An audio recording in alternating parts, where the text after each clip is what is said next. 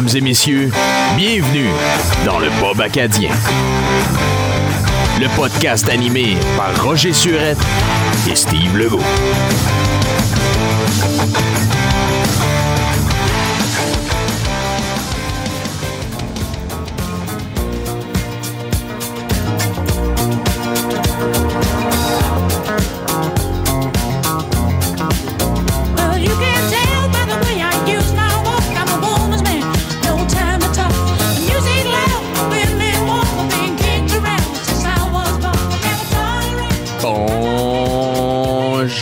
Tous ou bonsoir, dépendamment quand est-ce que vous allez écouter ce podcast-là. Bienvenue dans le Pub Acadien. Steve Legault, présentement en train de vous parler dans vos petites oreilles avec moi, le sublime, le succulent, la légende, Roger Surette. Comment ça va, chum? Ah, ça va très, très bien. Au moins, tu as pesé record. Ça, ça c'était un bon signe. hein. Ça, c'était vendredi Oh, oui. soir. Ça, au moins, ça. Les dernières entrevues qu'on a enregistrées, je sais pas pourquoi je pose la première question, puis ça fait comme une minute trente qu'on a commencé l'entrevue, puis je dis Oh, excuse, excuse, excuse, excuse pour qu'on recommence. Je pense que c'est trop hyper. C'est comme. Ouais, mais, mais je suis prêt à commencer, puis on y, est là, puis l'invité est là, puis on est content que c'est là, fait qu'on veut juste rentrer dedans, puis on oublie de peser euh, record. Euh, juste avant de continuer, euh, j'aimerais de saluer les personnes qui ont écouté euh, épisode 4 de notre émission euh, Oui. de- du pub acadien avec Trey Lewis.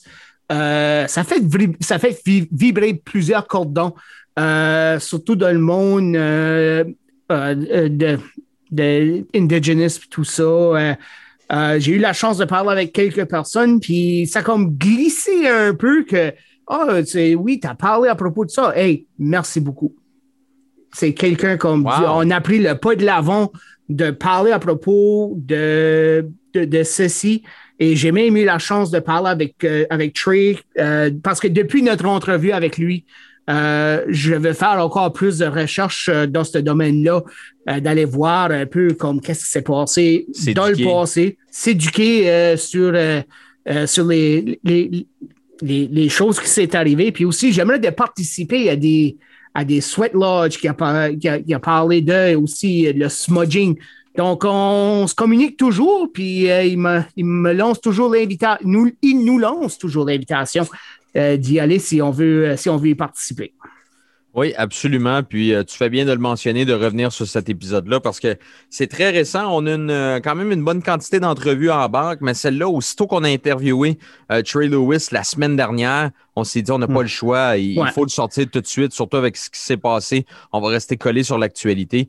Oui. Puis euh, ça s'est fait vite, mais je suis content du résultat. Puis moi aussi, j'ai eu des bons commentaires. Oui, c'est on, on parle non seulement du sport, mais on parle de l'actualité mondiale, quelque chose qui fait un impact euh, sur tout le monde. Le pub acadien est ouvert à tout, mais on- nous autres, on aime de parler le plus à propos de qu'est-ce qu'on aime le plus, c'est le sport. Oui, absolument. Puis on va jumper là-dedans tout de suite euh, si euh, tu veux bien, euh, Roger, parce que on a un corridor assez intéressant. Il y a trois équipes qu'on est comme Ah, c'est pas trop surprenant de les voir. Même si les Islanders jouent un hockey plus plate que d'autres équipes, on sent qu'ils sont bien rodés, qu'on a bien qu'on a un bon style de jeu défensif qui fait en sorte. Puis là, je te regarde, je sais très bien qu'est-ce que tu vas faire. Là, tu regardes ton cellulaire, puis c'est pas nécessaire parce que j'ai mis la chanson pour commencer euh, le podcast. Puis j'ai oublié de le mentionner. Si vous avez entendu Stayin' Alive des Bee Gees, c'est parce qu'on va parler du Canadien qui est toujours Oh. la vie. J'ai Ah. oublié de- de- d'ouvrir l'émission avec ça en le disant. Là. On a mis euh, Stayin' Alive parce qu'on reste en vie. Écoute, on est euh, vendredi le 18 juin tout de suite. Puis euh, euh, c'est le match numéro 3 ce soir entre Vegas et euh, Montréal. On y reviendra. Mais ce que je disais, les Islanders, euh, ils ont peut-être un style de hockey un peu plate, mais on comprend pourquoi ils se sont rendus là. Puis c'est pas trop surprenant. On est réussi. on l'entend pas. Le son est pas bon. Ça sert à rien. Arrête ça tout de suite. J'ai entendu cette chanson-là depuis que tu l'as fait jouer quelques semaines passées. On est le oh, oui. Ouais. Les Canadiens. Oh, je, l'ai dans la tête. Ah, ben Ah, oui, mais ça mais reste dans la tête. C'est pas, les, c'est pas les super canadiens. euh, on. c'est tellement entraînant. Écoute, euh, je vais finir mon idée, là, parce que t'arrêtes pas d'essayer de me couper, là. Oui. Les Islanders, c'est pas trop surprenant de les voir là. On a vu leur parcours, puis on est comme, ouais, ils ont quand même été convaincants. Ça n'a pas été euh, à l'arracher. C'était pas une équipe négligée. Euh, fait que les trois équipes autres que le Canadien de Montréal, on les voit là, puis on fait comme, ben oui, tu sais quoi, ça fait du sens qu'ils soient là. Puis après ça, tu as le Canadien de Montréal qu'on est comme, attends un peu, là. On pensait qu'il allait peut-être même pas faire les séries à un certain moment donné, que les Flames de Calgary allaient les dépasser. Finalement, on rentre par la porte en arrière. On sort Toronto, les éternels chokers. Hmm. On sort Winnipeg, qui a complètement été sorti de la série après la suspension à Mark Scheifele. Puis là, on arrive contre Vegas. Hey, on a gagné un match à Ouais. Vegas. Là. Je suis surpris. Là. Je pensais pas gagner sur la route. Là. Après avoir perdu 4 à 1 dans le premier match, Montréal s'est tourné de bord, puis ils ont très bien commencé, puis, euh, puis marqué trois buts sans les postes. C'était Vegas qui jouait sur leur talon. On retourne à Montréal devant 3500 partisans au Centre Bell. Oui. Euh, L'avantage est du côté des Canadiens. Moi, je vais juste. J'ai pensé à ceci parce que j'ai regardé le film The Avengers, ça fait pas longtemps. Puis il y a une scène en, particu- il y a une scène en particulier là, que Loki est en train de parler avec, avec euh, Tony Stark dans- euh, qui fait Iron Man. Puis il dit euh, I have an army. Puis We have a chose dit, Hulk. We have a Hulk.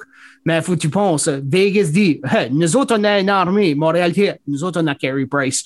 C'est ça que c'est. Um, C'est exactement ça que c'est. Carey Price et la différence et est en train de prouver encore pourquoi qu'il le meilleur, la raison pourquoi il est le meilleur gardien au monde. Mais une statistique très intéressante, il y a, si tu regardes les dépisteurs maintenant, puis les équipes qui sont en train de dire on ne repêchera jamais un gardien dans la première ronde. Si, Ouais, tu regardes quatre- cor- si- si tu regardes le corridor, Ouais. les quatre gardiens partants, tous des choix de première ronde. Absolument. Hmm. Il y a même Hmm. un premier overall dans ça. Oui, avec Flurry. Price, cinquième. Cinquième. Euh, si tu regardes, euh, euh, si je m'abuse, Bachelevski, 19e à Tampa et euh, Semyon Varlamov était 25e euh, avec Washington. Donc, tout est là. Tous les morceaux sont là. So, si, tu si le talon est là comme un gardien, va le chercher en première ronde. N'hésite même pas. Là, maintenant, on commence à voir un peu plus les équipes à aller chercher euh, des gardiens de, de la première ronde. Spencer Knight avec Floride. Euh, L'an dernier, Yaroslav Askarov avec, euh, avec Nashville. Donc, euh, on parle, il y, a, un gardien aussi européen qui pourrait sortir dans le top 10 cette année. Donc, on regarde de nouveau que les- le- le ga- la position du gardien est, est primordiale à bâtir un championnat. Et Oui. le corridor cette année est preuve de cela. Oui, absolument. Euh, on parle, euh, on parle de, de, de Carey Price, on parle de- des joueurs du Canadien. Ben, euh, ce soir, le match numéro 3, ça a sorti il y a quelques heures. Là. Euh, Dominique Ducharme, euh, euh, testé positivement à la COVID-19, absent pour une période d'au moins euh, 10 jours. C'est Luke Richardson qui va faire euh, euh, le rôle d'entraîneur-chef derrière le banc ce soir à ses côtés. Bien évidemment, Alex Burrows, Sean Burke qui sont déjà derrière le banc Oui. de toute façon comment qu'on va réagir? Parce que je veux bien comprendre que c'est dur perdre un entraîneur, mais on est capable d'exécuter le plan de match pareil. C'est pas des oui, pas c'est- des midgets, c'est des professionnels. Non, non, c'est c'est des professionnels. Puis oui, Dominique Duchamp sera toujours en communication avec, euh, avec ses adjoints. Euh, tout au courant du match, euh, le message va être, euh, va être passé quand même, que lui Oui. pourrait voir des choses. Euh, tu sais, ça va encore être une collaboration, mais c'est juste que l'entraîneur-chef sera juste pas derrière le bon. C'est dommage pour Dominique Duchamp euh, que, pour moi, a sauvé son poste comme entraîneur-chef à Montréal avec la performance du Canadien de la série. Euh, du même que Marc Bergevin avec son poste de directeur général. Donc, pour moi, on voit ça, c'est euh, c'est bel et bien dommage parce que Dominique Duchamp, un bien bon gars. Euh, Trey Lewis n'avait parlé dans l'entrevue euh, lors de l'épisode numéro 4 comment ce qu'il y avait, c'était un- une personne très importante de sa vie. Donc, euh, il a fait un impact positif avec les joueurs qui est là dès son arrivée. Et on voit, euh, on, on voit les résultats de la série. Absolument. Euh, petite formation, euh, petite, euh, petit changement à la formation quand même assez important du côté des Golden Knights de Vegas. On a sorti Chandler Stevenson. On a mis, on a mis Alex Stock. Au centre de la première ligne avec euh, Stone et Pacioretty. Euh, Alex Stock jouait extrêmement bien sans être sur cette ligne-là et Pacioretty et Stone jouent très bien. Donc, cette ligne-là pourrait vraiment faire du mal aux Canadiens. Du côté du Canadien, pas de changement euh, à la formation. Puis, euh, écoute, on parlait tantôt, Canadien a un Price, là. Canadien a un Hulk, a un Price. Mais Canadien a du secondary scoring, ce qu'on n'a Mhm. pas beaucoup eu dans l'année. Mais là, on en a Mais avec le quatrième trio, Ouais, puis le troisième trio qui marque des buts tellement importants. Hey, Byron, là, qui trouve le moyen Oui. d'aller en échapper, puis je comprends que le flying poke check à Fleury Oui. n'était pas super bien timé, mais Non. Byron réussit à marquer les buts importants. Il y a deux buts, puis c'est deux Oui. buts gagnants. Tu sais, Oui, oui, c'est juste ça. Puis euh, des vétérans comme Eric Stahl, euh, les, euh, les, les Corey Perry, euh, maintenant, ça fait paraître en or à Montréal. C'est Oui. des joueurs des séries éliminatoires. Puis même qui avait, qui, qui avait même été au gradin pour, euh, pour une petite secousse, mais c'est c'est un gars qui, ça n'a pas la montée. Il a fait son travail quand même. Il a supporté les jeunes sur la glace. Oui. Mais quand il a eu son opportunité à revenir, il a fait son travail. Oui. Et des vétérans comme ça, des, des gars de série, des vétérans, tu as besoin d'une bonne combinaison de jeunes euh, puis, des vétérans dans, ton alignement. Et Montréal a une très belle balance. Et pour moi, j'aimerais de voir Stall et Perry revenir une autre saison avec le Canadien. Oui, absolument. Euh, au moins un autre, surtout avec le succès qu'on a connu cette saison. Euh, moi, je, fait intéressant. Je ne suis pas un grand fan de John Merrill, mais je trouve qu'il vient calmer un peu les bévues défensives d'un gars comme Eric Gustafsson, parce que John Merrill, c'est un stay-at-home D. Fait que de jouer avec Gustafsson, ça l'aide beaucoup, cette troisième paire-là, à être moins exposée. Euh, J'ai aimé ça lors du deuxième match, même si c'est loin d'être parfait. C'est mieux qu'avec Kulak. Kulak a tendance à vouloir se porter vers l'avant. Même chose pour Gustafsson, fait que ça va pas bien. Là. c'est John Merrill euh, me fait rappeler beaucoup un ancien joueur du Canadien qui, qui était dans les séries quelques années passées, un Mike Weber. Euh, Weber, c'était juste un gars comme, tu penses, le nom, c'est comme, hein? Mais il faisait son travail. C'était Mike Weaver. Ouais, Weaver, Weaver, excusez, Weaver, pas Weber. Ouais. Mike Weaver faisait son travail. Comme il était cinquième, sixième défenseur. Il était Ouais. sur la glace 14 minutes, euh, 14-15 minutes par match. Il faisait son travail. Sais, c'est, c'est quelqu'un qui, a- qui amenait sa boîte à dîner au- à, à chaque match, à chaque pratique. Il méritait son poste. John Merrill fait le même travail. Oui, absolument. Donc, euh, présentement, 1 à 1 la série. Le match commence dans quelques instants, le troisième match. Qui tu vois gagner cette série-là et pourquoi? Hum. Non, non, non. Là, là, tu vas y aller avec ta tête, puis tu vas oublier le fait que tu as Montréal. Là. Non, c'est, ça pourquoi j'ai comme. hum. Le, le troisième match va être la- le match le plus important de la série. Celui qui gagne ce match va remporter la série. Vegas a, tout, a, a tous les outils pour remporter le match. Mais moi, je vais, je oui, je vais embarquer sur le bandwagon du Canadien. je vais dire Canad- les Canadiens ont 7. Canadien en 7. Moi, je pense que ça va finir en 7 aussi. Peut-être que le Canadien va être essoufflé cependant, puis que ça va être difficile. Je pense qu'on échapperait peut-être ça en 7 matchs. Mais euh, si tu crois que le gagnant du match numéro 3 remporte la série, ben, j'aurais tendance à dire que Montréal va gagner, par exemple, parce que je vois Montréal rentrer ce soir euh, à Montréal avec une victoire, avec des partisans déchaînés, 1000 partisans de plus lors du dernier match, ça. va les aider. C'est ça que moi je vois, puis la grosse différence, Marc-André Fleury a sa place réservée au temple à renommée de hockey. Mais Carey Price est juste sur un différent niveau en ce moment. Et pour moi, c'est ça qui va faire la différence. Et l'arrivée de Jeff Petrie fait, Ouais. fait un gros morceau. Bloody Euh, Eye, Jeff Petrie. Oui, Bloody Eye, Jeff Petrie. Hey, les, les yeux à voir ça, c'était comme. wow. Ça fait peur. Mes yeux, ils coulent, rien qu'à le regarder le regard. Moi, je suis pas capable. Je vois quelqu'un se faire toucher les yeux ou avoir une blessure à l'œil. Je suis pas Mhm. capable. Juste à le regarder hier, Non. mes yeux coulaient. Ah, Il y, a beaucoup, il y a beaucoup de mes chums qui vont dire Ah, t'as embarqué sur le bandwagon. Mais C'est juste avec Jeff Petrie, Carey Price, Montréal en 7. All right, parfait. Je trouve ça vraiment euh, intéressant comme take puis comme euh, analyse. Euh, tu disais Marc-André Fleury a sa place assurée au temple de la renommée, oui. Le temple de la renommée de la constance, un peu moins. Quand il est hot, il est hot. Mais on l'a vu au dernier match, c'est difficile. Il y a des, des fois, il y a des matchs qu'il est juste pas là. Puis ça arrive pas souvent. Ça arrive pas une fois ou deux matchs. Là. Ça va arriver une fois aux 7-8 matchs qu'il en manque une. là. Puis tu vas y pardonner parce que les six autres matchs, il va être incroyable puis il va gauler sa tête. C'est un. euh, je parlais de ça avec. euh, je parlais de ça avec un, un collègue à la radio, là, puis il me disait. Il me disait. Il disait. Marc-André Fleury, il dit It's chaos. Il dit T'as.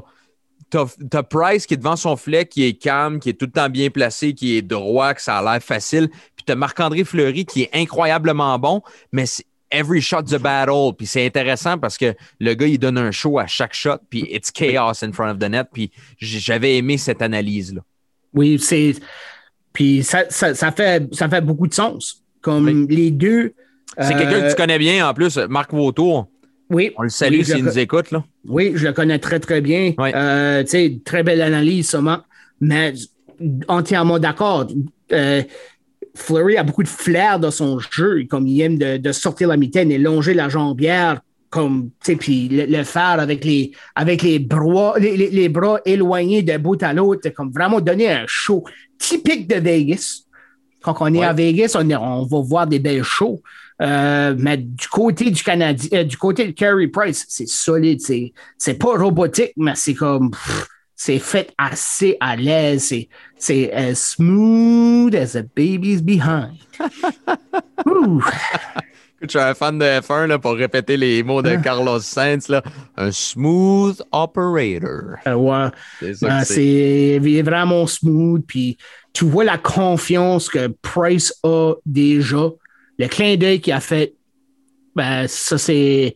Ça, ça, ça fait rappeler un peu flashback à 93 avec, Ouais. avec Patrick Roy.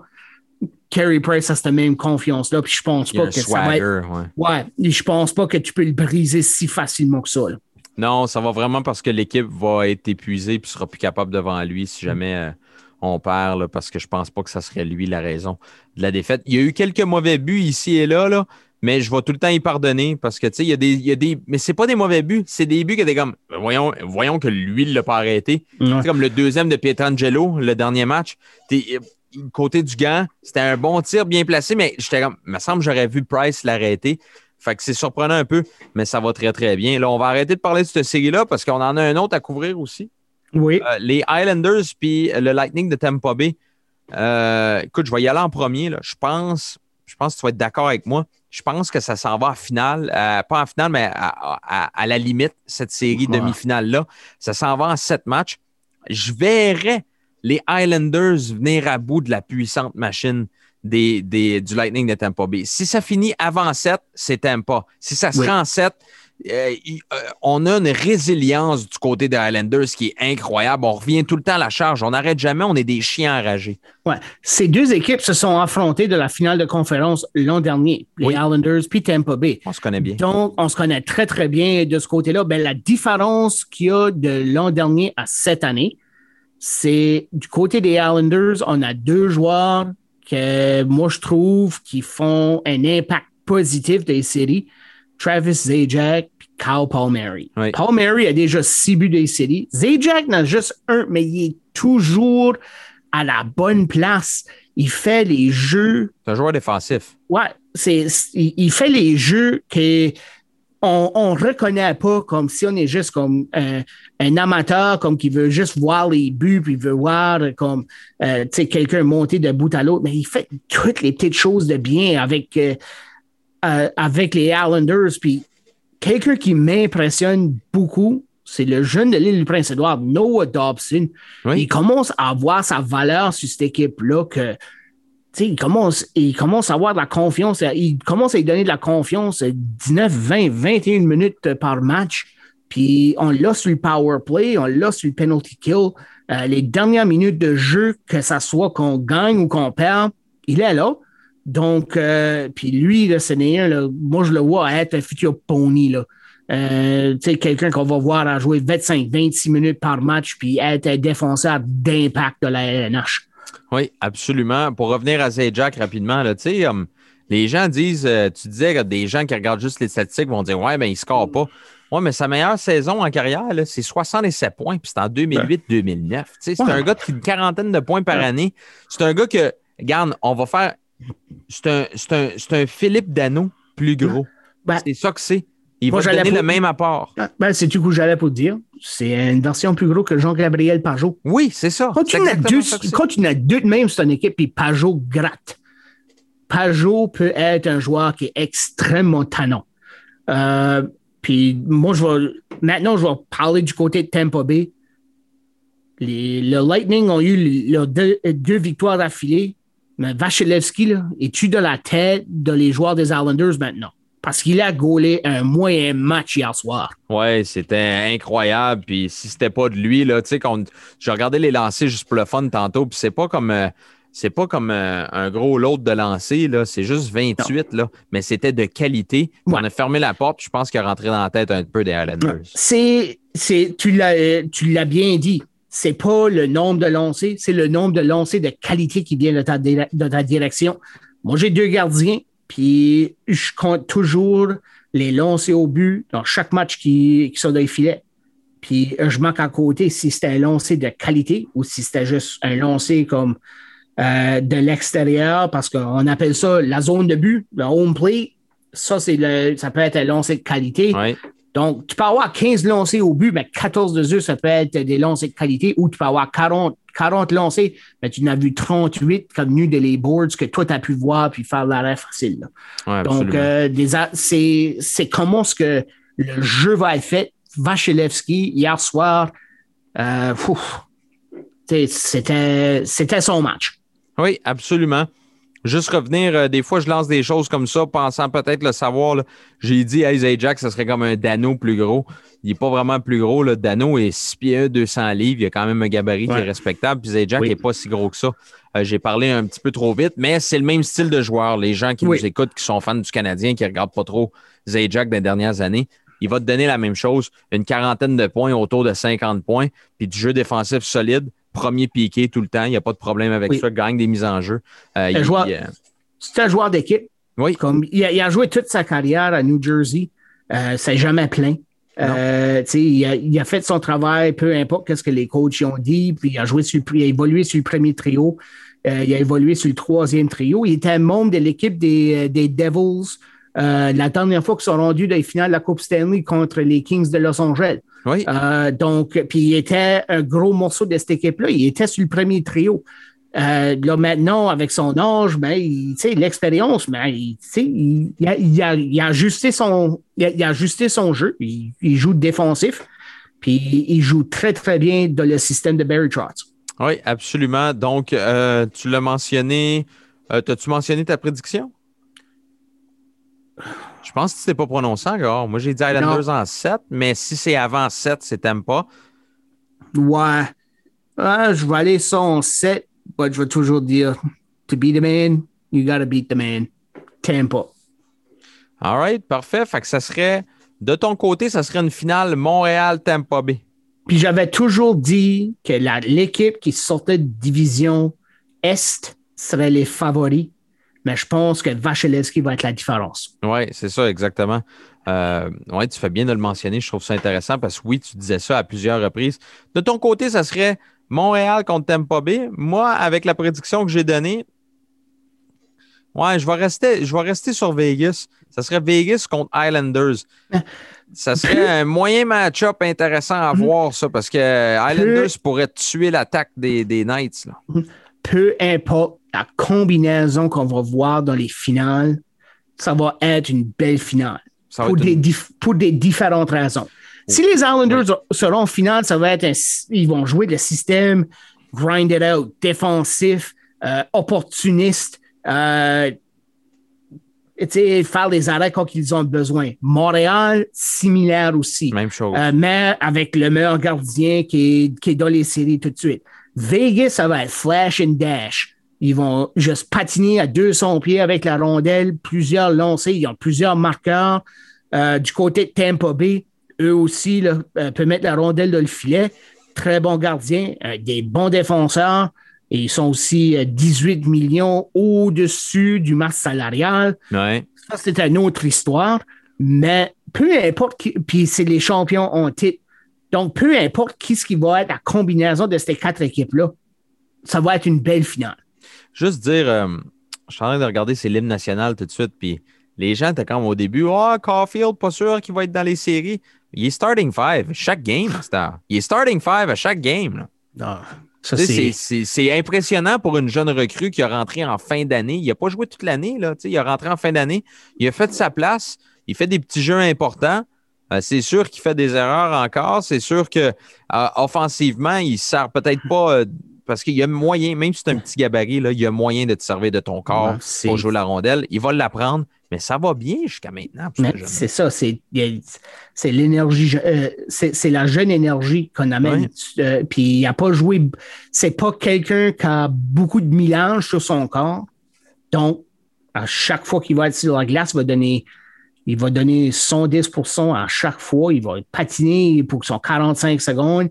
Il va pas être autant épuisé, mais c'est ça que c'est les, les, les, les jeunes, les jeunes pop.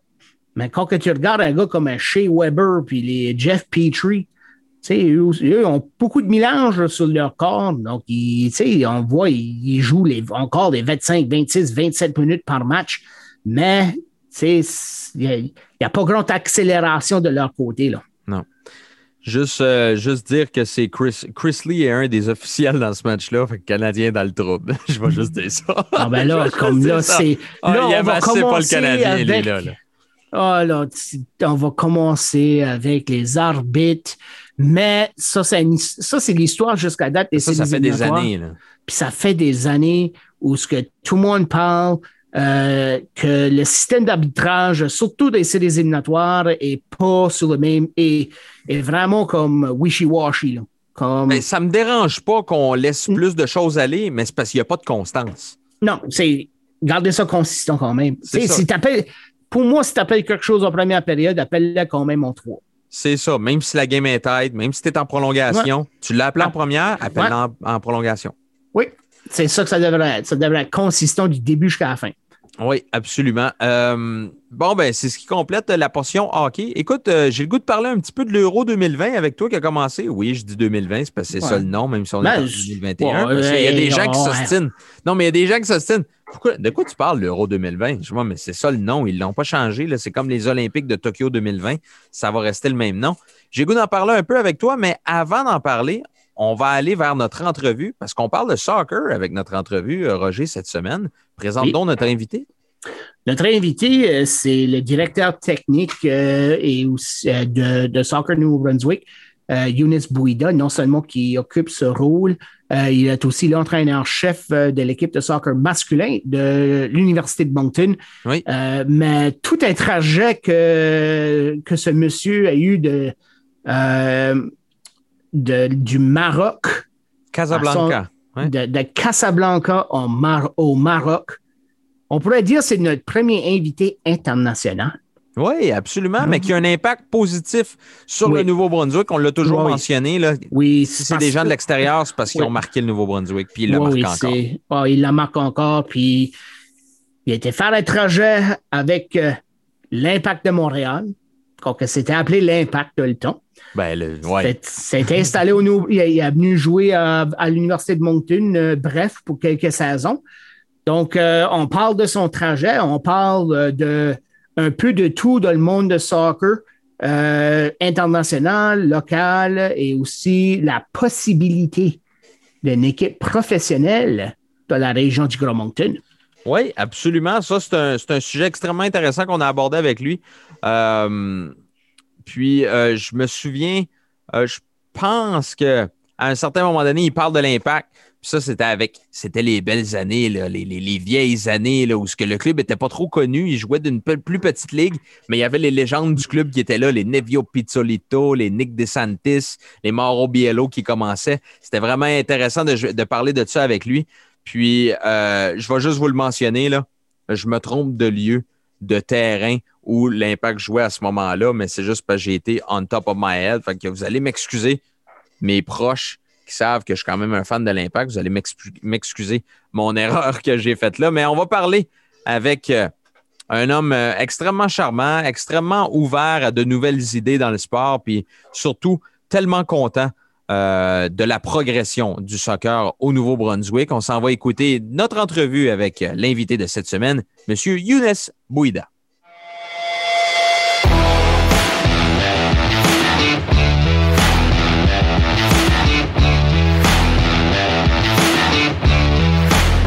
Notre prochain invité, il est directeur général et responsable du développement technique de Soccer Nouveau-Brunswick.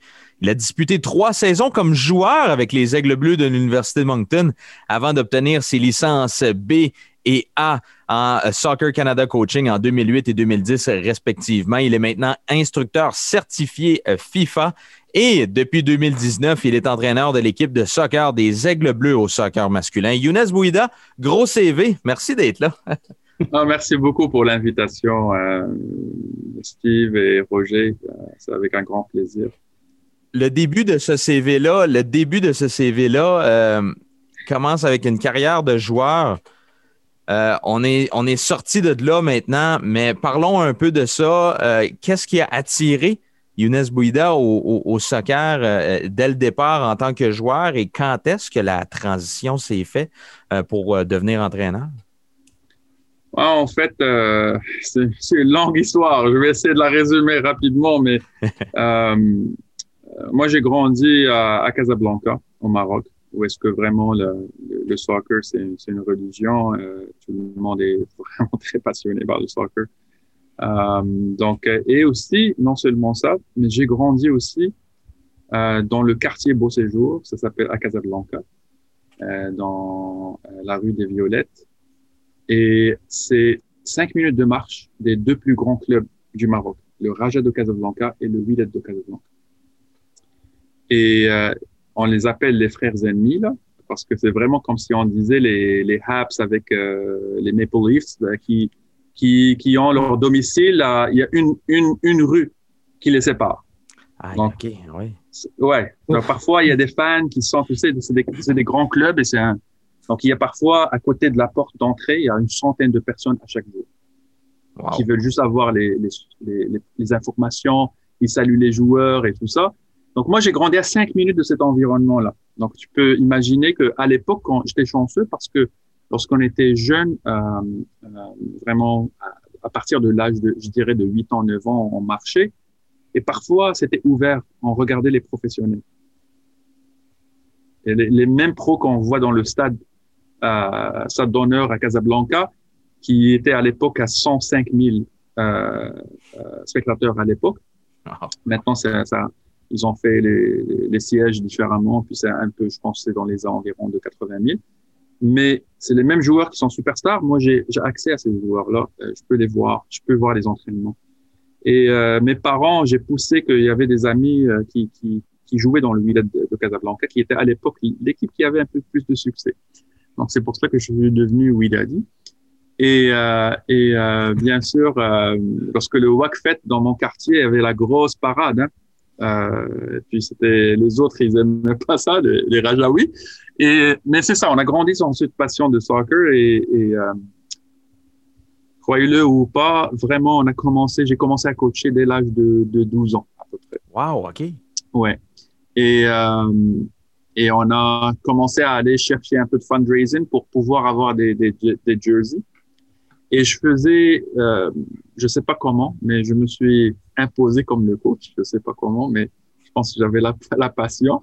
Et, euh, et euh, on a fait fundraising avec un, avec un ami qui m'aidait beaucoup. Et on a cherché des, des dossards et on a commencé à aller chercher des clubs et on le supplie, est-ce qu'ils peuvent jouer avec nous? C'est là la, ma première version de coaching et, et on a fait comme ce qu'on j'avais dans mon club. On avait des, des, des player cards, euh, on avait, euh, on avait plein d'affaires de, de gamins. D'ailleurs, ma mère a gardé beaucoup de ces items-là dans une valise euh, chez nous, euh, à la maison familiale.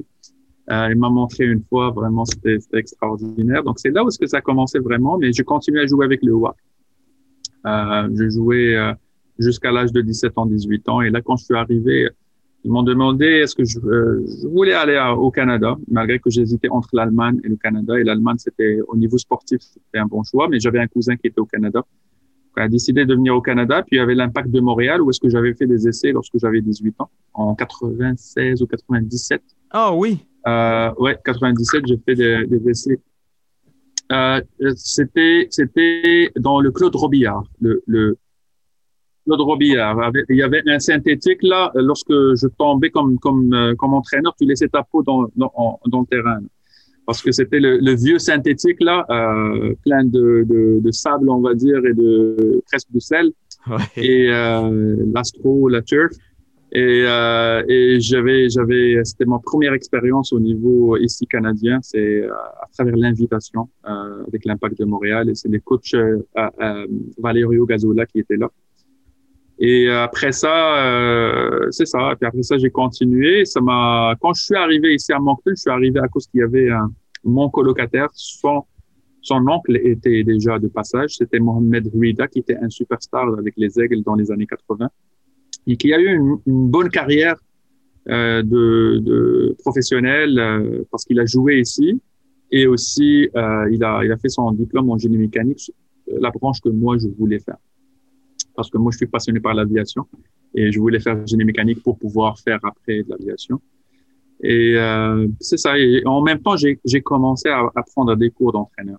Euh, avec les premiers cours que j'ai pris, euh, c'était ici à l'Université de Moncton avec la PNCE, avec le Programme national de certification des entraîneurs. Je me rappelle, c'était en 99.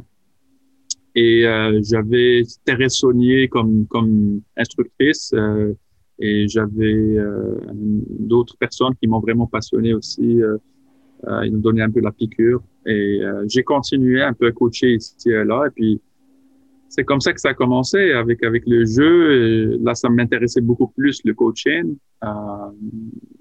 Et c'est ça, ça a continué comme ça. Le goût de coaching, Younis, clairement, né à 12 ans. C'était un, âge très, très jeune. Tu savais que le coaching, c'était ta passion, tu adorais ça. Mais non seulement que tu avais coaché, tu avais aussi recruté les joueurs à venir jouer pour toi. Euh, le niveau de recrutement à apprendre à une si jeune âge et aussi être l'entraîneur des Aigles Bleus et avoir être l'entraîneur d'équipe Nouveau-Brunswick à plusieurs différents niveaux, à recruter ces joueurs, à venir jouer pour vous. C'est tout un processus et il faut se manier d'une telle de, différentes manières avec différents jeunes. Ouais, c'est sûr et certain que c'est le recrutement joue un. Si on parle de recrutement spécifiquement pour euh, pour euh, pour les aigles, euh, ça prend toute une stratégie. Euh, c'est a court terme, moyen terme et long terme. Donc il faut premièrement définir un peu c'est quoi les objectifs et en tant qu'entraîneur, je suis aussi compétiteur et j'aime, je suis, j'ai embarqué dans le projet à travers un partenariat avec Soccer NB, mais l'idée c'est qu'on voulait faire quelque chose euh, qui va rendre euh, l'université de Moncton et, tous les Acadiens et tous les, étudiants de l'université et le Nouveau-Brunswick vraiment fiers. Je pense qu'on a un bon un bon stade euh, ici qui mérite une très bonne équipe Oui. et, et, euh, et on a un bon environnement ici. Et aussi, on a une opportunité de, de, de, de grandir et faire quelque chose de beau parce qu'on n'a pas un autre niveau plus supérieur que l'universitaire ici. Oui. C'est pour cela qu'on a une attention aussi médiatique extraordinaire à travers Radio-Canada, l'Académie Nouvelle et, et bien sûr tout le monde dans les médias qui, qui, qui, qui nous pousse, euh, les t- Times and Transcripts, qui écrit des articles. Donc vraiment, les joueurs sont dans un environnement que je dirais qui n'a rien à envier à des clubs professionnels. Ce que je viens de te dire, c'est un des points que je mentionne, c'est des points que je mentionne dans mon recrutement aux joueurs, c'est qu'on a une opportunité ici de bâtir quelque chose de très très beau. On a tous les ingrédients qui vont faire en sorte que ça va être une expérience en tant qu'étudiant euh, et, et aussi athlète euh, qui va être très bénéfique pour leur carrière, qui va leur permettre d'espérer de jouer professionnel un certain moment, mais aussi qu'ils ont un avenir euh, en tant que professionnels dans leur domaine euh, d'études qu'ils qui, qui choisiront. Et, euh, et aussi, il y a l'aspect implication communautaire, parce que c'est les aigles ici, euh, c'est c'est des idoles. Si tu dis à des jeunes, moi je sais c'est quoi le, la valeur du logo des aigles, parce que je sillonne toute la province. Et les gens qui disent que c'est ça vaut pas, ça vaut de l'or ça vaut de l'or. Les jeunes aiment. Tu vois leurs yeux, ils sont gros comme ça parce que quand ils voient le, le, le, le, le sigle, le- l'emblème de- des aigles et le logo, parce que c'est, ça vaut euh, de l'or et les joueurs doivent sentir euh, ce privilège, cet honneur de, de porter ce maillot-là. Et ça donne aussi une petite performance, une petite pression de performance aussi, parce que là, tu joues aussi pour des gens.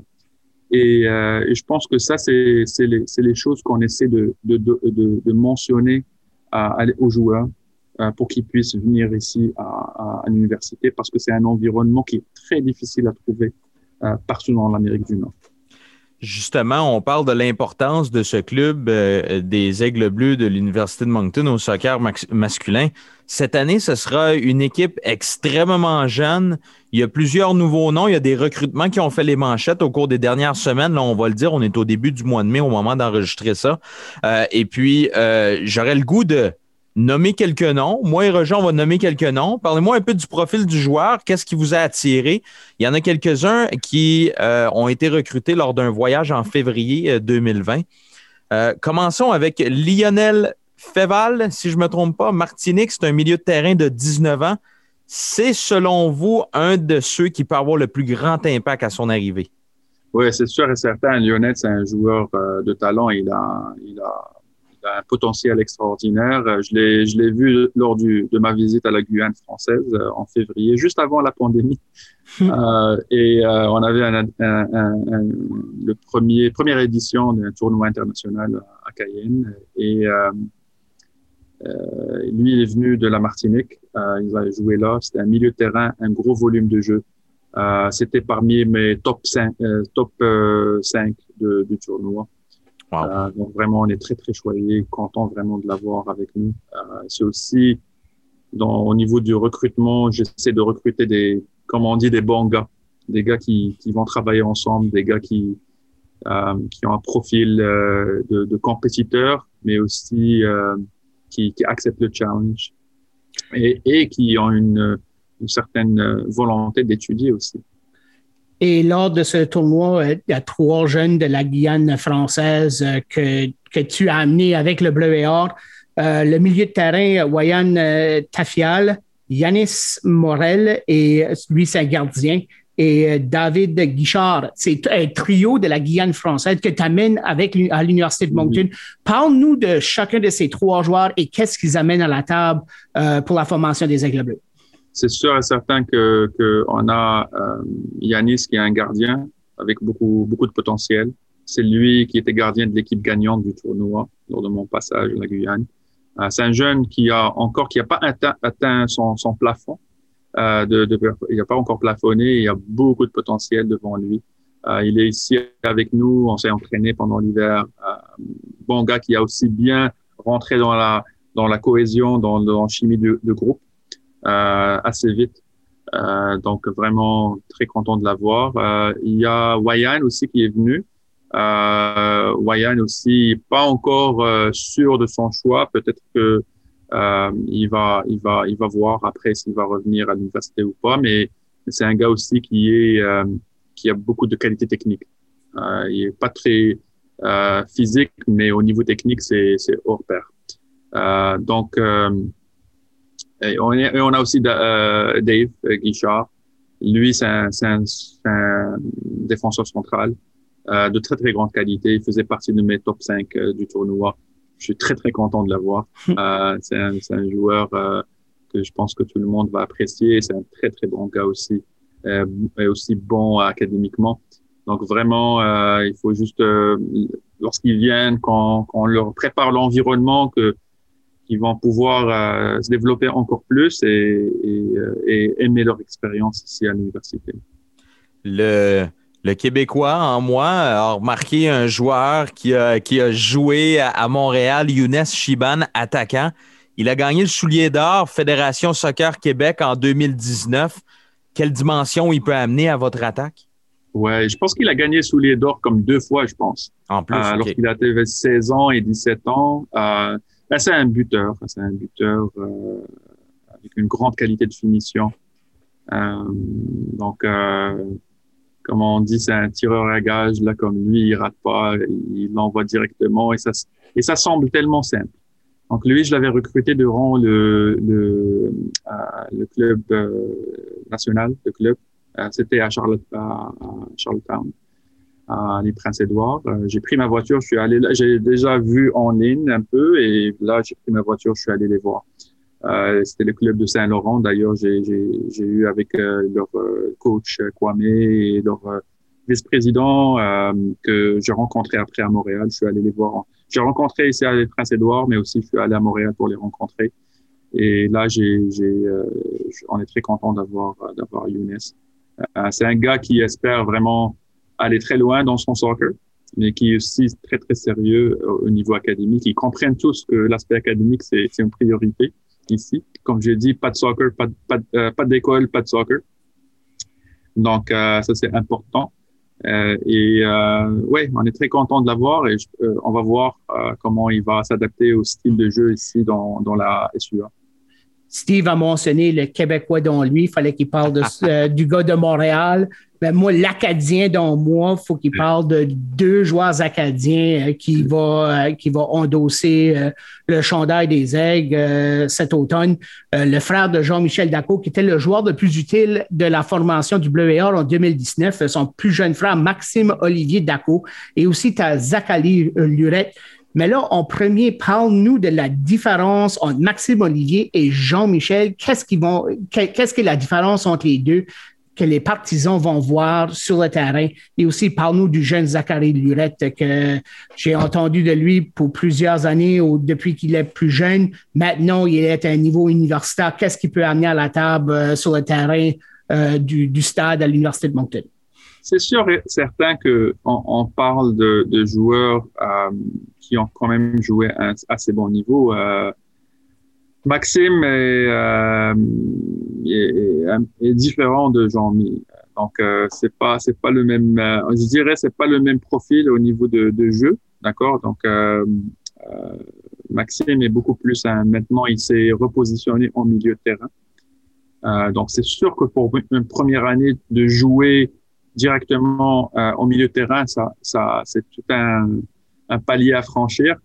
Euh, mais euh, laisse-moi te dire que j'ai vraiment été très impressionné par son développement la dernière année dans l'académie. Euh, il a, il a énormément, euh, il s'est énormément développé.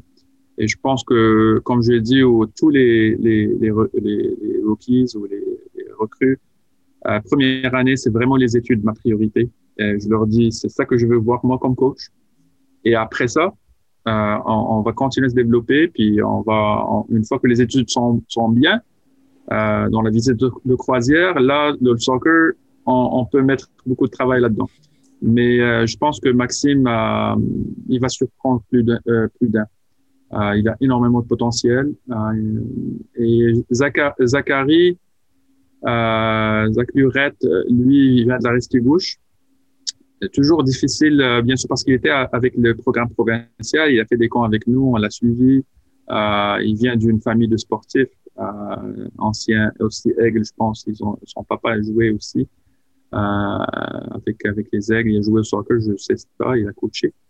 Euh, donc, il vient avec un gros euh, profil physique, un gars qui est sérieux à l'école, aussi au soccer.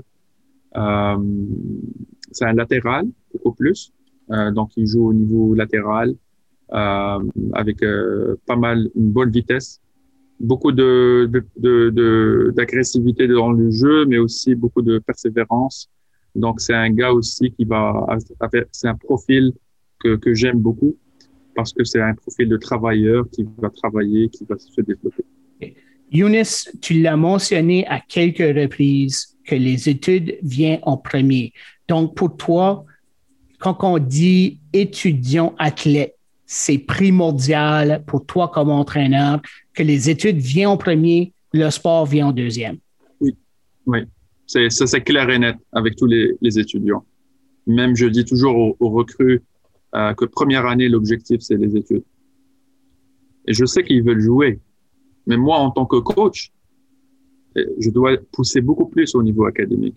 Parce qu'au niveau, au niveau euh, soccer, ils veulent jouer. Ils vont mettre le temps là-dedans. D'accord? Les études, ils peuvent les oublier parfois la première année. On sait très bien, surtout au niveau de soccer.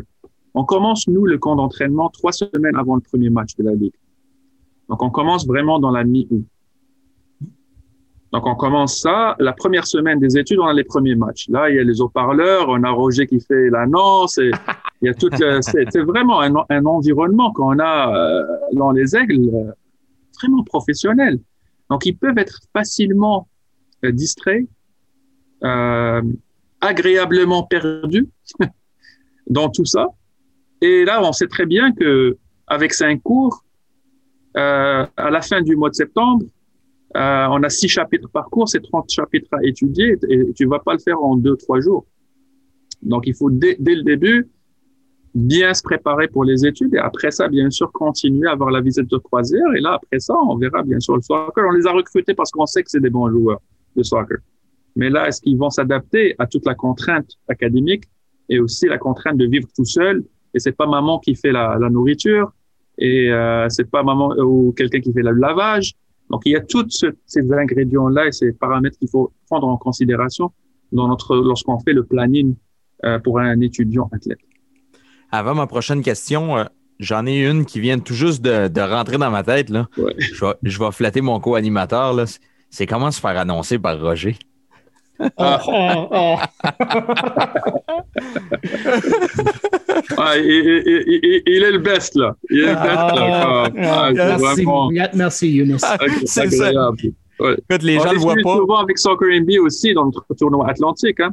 Oui. Euh, parce que aussi, euh, on cherche toujours Roger, il est vraiment euh, extraordinaire, il est très passionné, il essaie toujours de voir aussi, de supporter les jeunes dans ses commentaires et tout ça, c'est une chose qui est très importante. C'est des athlètes qui sont en développement, là, c'est pas des professionnels. là. Non, ça, Donc, euh, puis c'est vraiment, on apprécie euh, Roger le travail qu'il fait.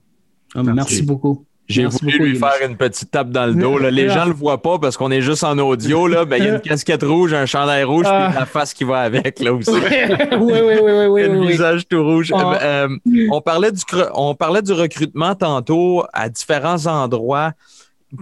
Euh, Au point de vue du recrutement, là, les conversations, les contacts avec le joueur, comment que ça se passe? Vous avez dit, je suis allé voir celui-là dans un tournoi. Est-ce qu'on approche directement le joueur après? Est-ce qu'on passe par. Est-ce qu'à cet âge-là, ils ont des agents? Comment ça fonctionne?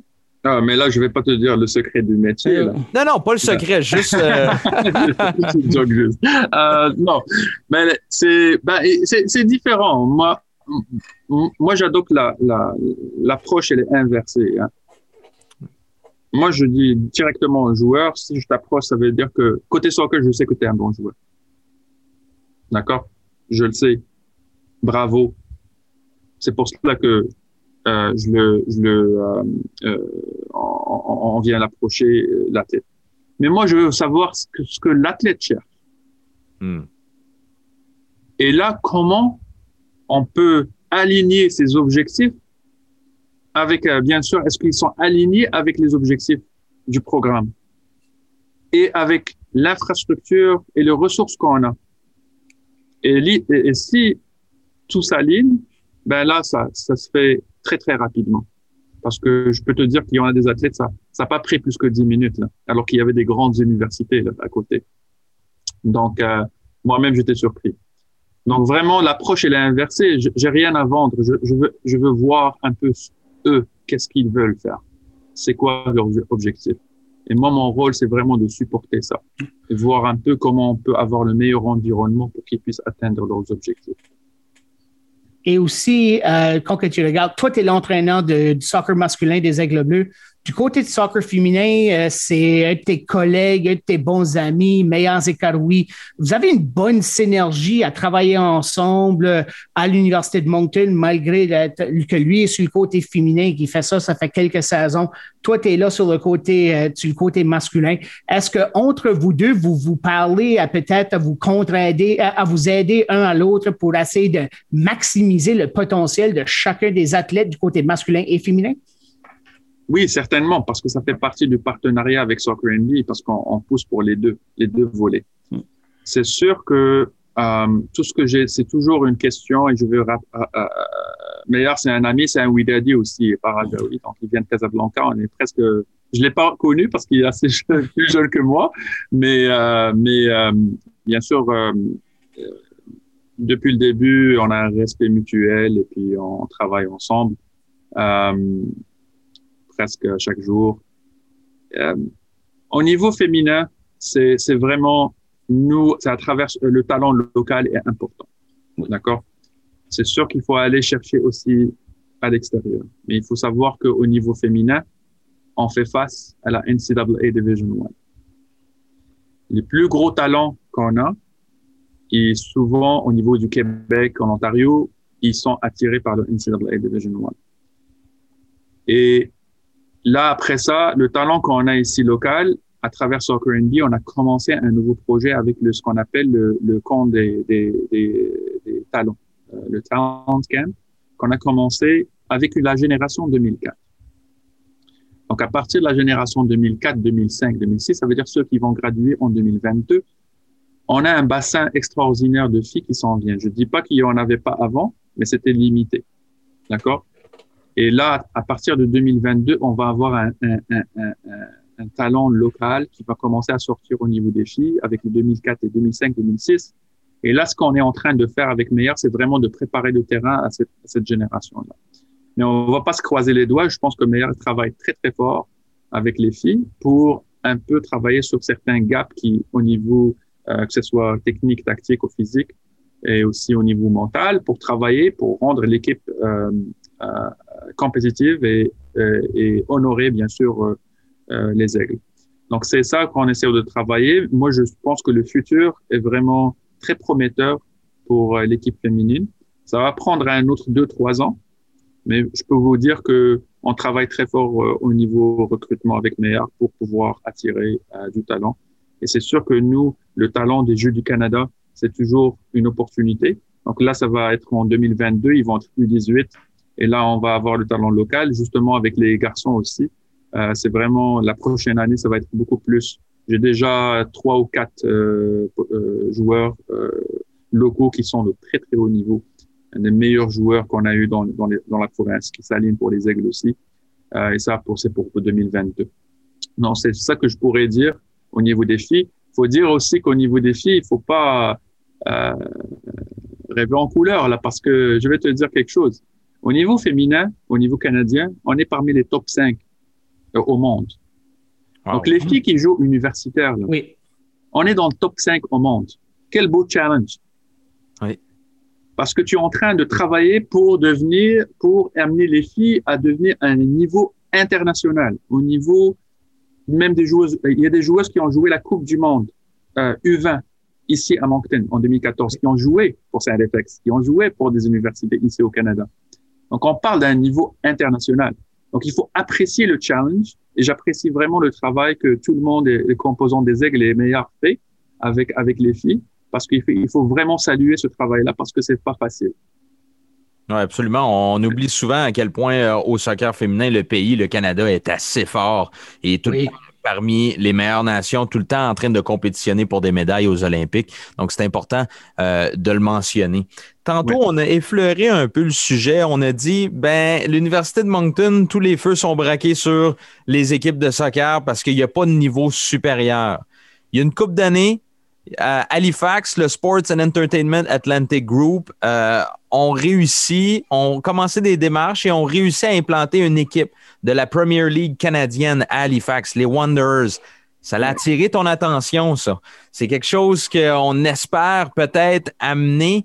Euh, Qu'est-ce qui se passe au niveau de l'engouement pour un club de soccer professionnel, peut-être à Moncton? Ma main est déjà levée, Younis, parce que moi, je suis déjà très intéressé. Là. Ah, J'achète des billets de Ouais. saison, c'est sûr. Que, comme partisan, je, suis- on- je, je suis là. Si tu me veux comme annonceur, je suis là. Si tu veux que je travaille à la billetterie, je suis là. parce que le soccer professionnel à Moncton, ça serait une grosse chose. une grosse chose. et Je pense que c'est une opportunité pour les sports, pour la ville de Moncton et pour l'université.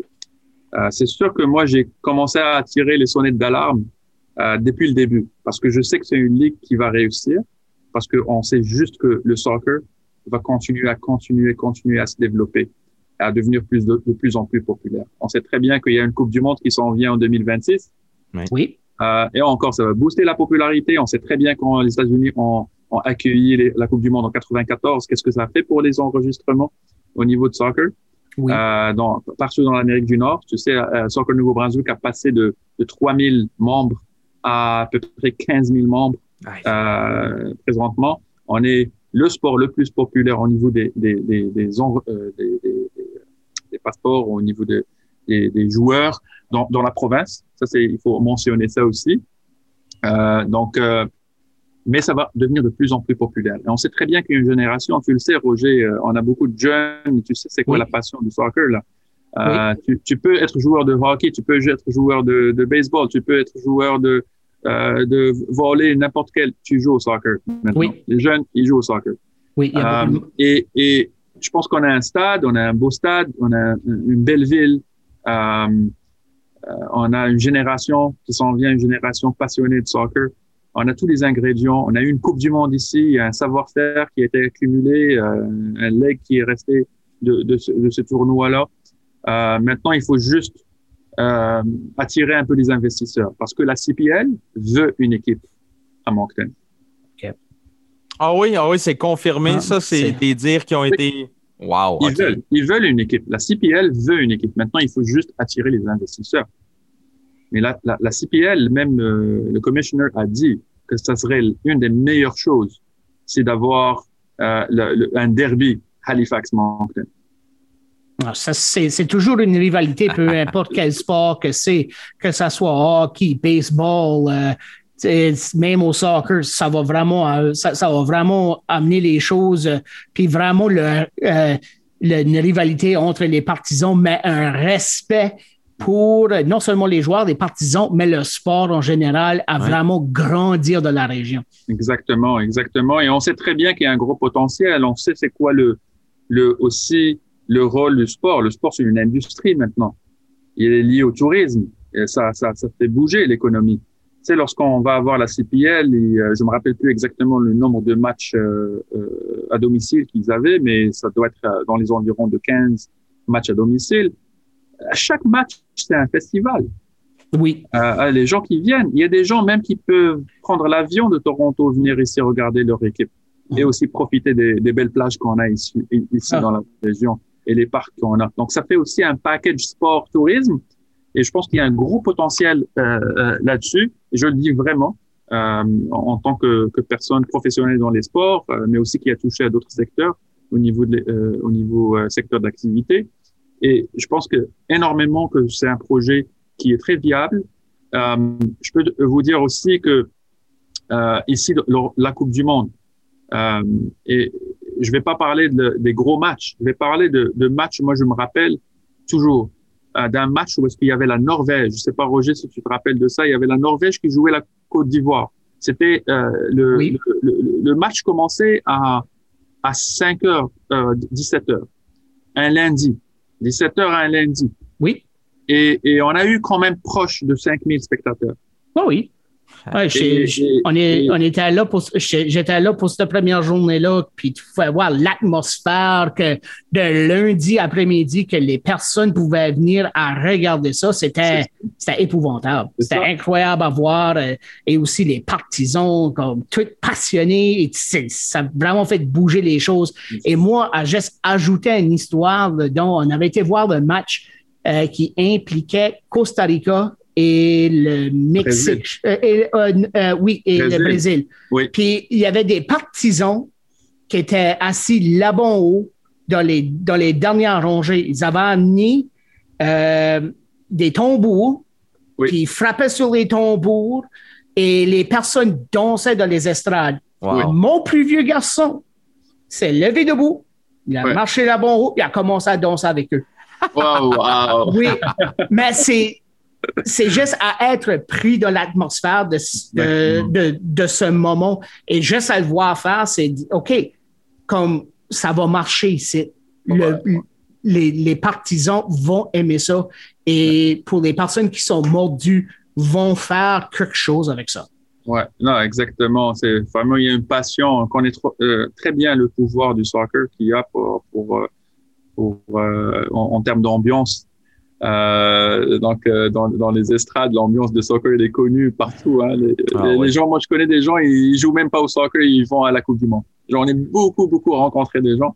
à, à chaque fois qu'il y a une Coupe du Monde, ils, ils bookent leur, euh, leur, euh, leur, leur, euh, ticket, puis ils vont y aller, billets d'avion. Et, alors que c'est même pas, je dis, mais comme, vous êtes, vous, avez jamais joué au soccer, mais ils aiment l'ambiance. Ils ont Oui, l'ambiance c'est exactement ça. C'est l'ambiance du sport Ouais. qui met ça totalement différent euh, que, que pas mal autre, euh, que presque n'importe quel autre sport qu'il y a au monde. Ouais. J'ai jamais joué, j'ai jamais joué au soccer, mais la- le, le thème et l'atmosphère que j'aime le plus, moi, c'est la Champions League. Je vais chanter la chanson dans mon salon. Il n'y a Ouais. pas de problème. Je vais Ouais. mettre les sous-titres sur ma télé pour être certain de ne pas manquer un mot. Je vais les chanter fièrement. Et puis, je suis souvent, je suis un fan de Chelsea. Je vais suivre. Chelsea tout au long de la Champions League. Puis, on a toujours beaucoup de plaisir. Je ne sais pas si ça rassemble les gens, que tu aies joué ou que tu n'aies pas joué. C'est probablement le sport le plus rassembleur. Je regarde ça, les chiffres avancés, ça prendrait un budget de 5 millions environ pour fonder Ah. une équipe. C'est ça. Il va falloir vraiment discuter avec la CPL pour voir un peu c'est quoi le modèle qu'ils ont en place et tout ça. Mais grosso modo, je pense que c'est ça qui, qui, qui C'est parle faisable. budget. Mais, mais euh, moi, tout ce que je te dirais, c'est vraiment qu'il y a, il y a un gros potentiel ici.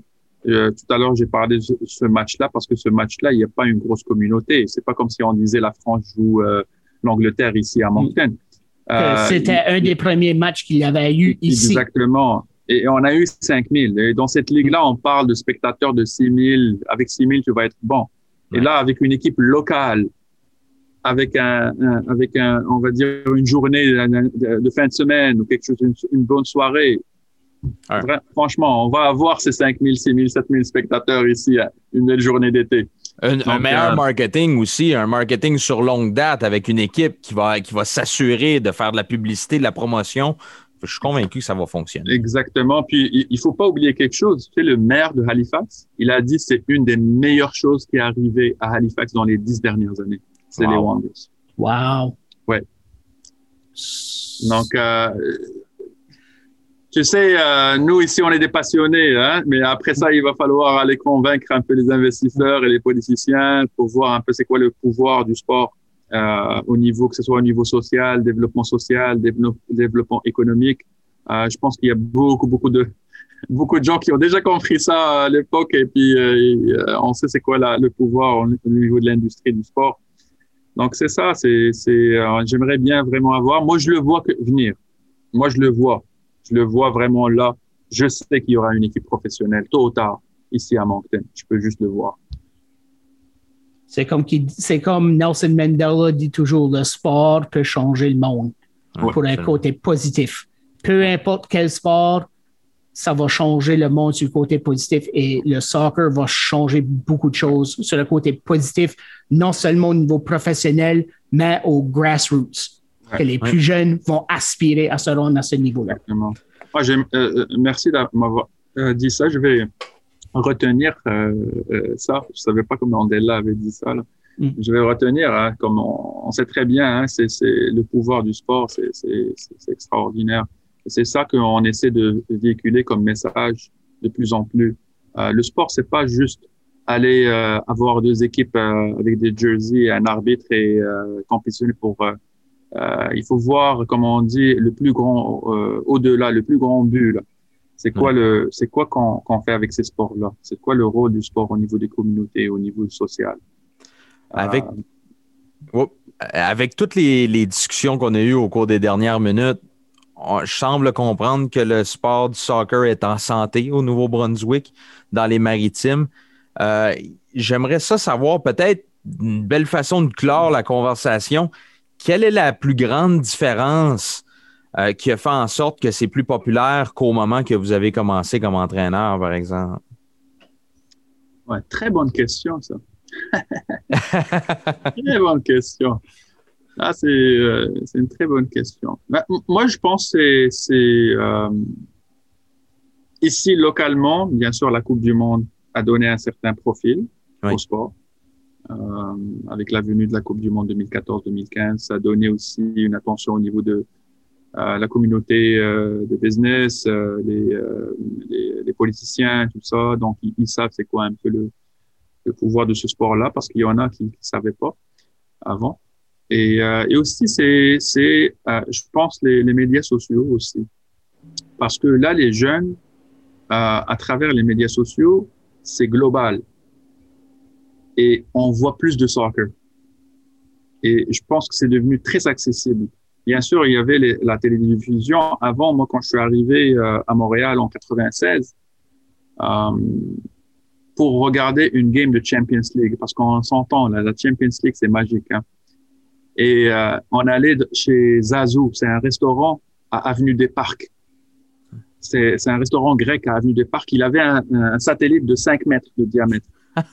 et sillonnait le ciel pour trouver ces matchs-là. Même on voyait euh, au halftime, tu voyais encore le terrain. Et, et, et on, on payait, euh, on payait 10 dollars pour un Sprite, une canette de Sprite pour regarder ces, ces matchs-là. C'était presque euh, des estrades là- là-dedans, dans ce restaurant-là.